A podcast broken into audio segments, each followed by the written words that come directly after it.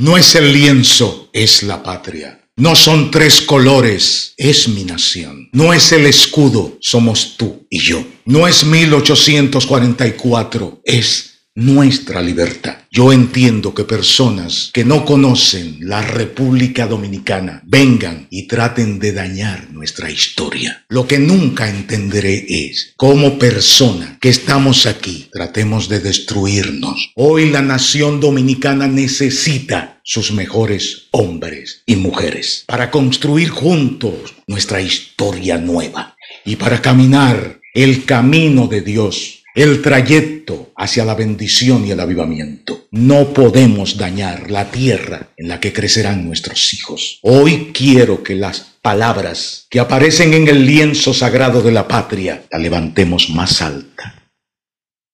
Dios, patria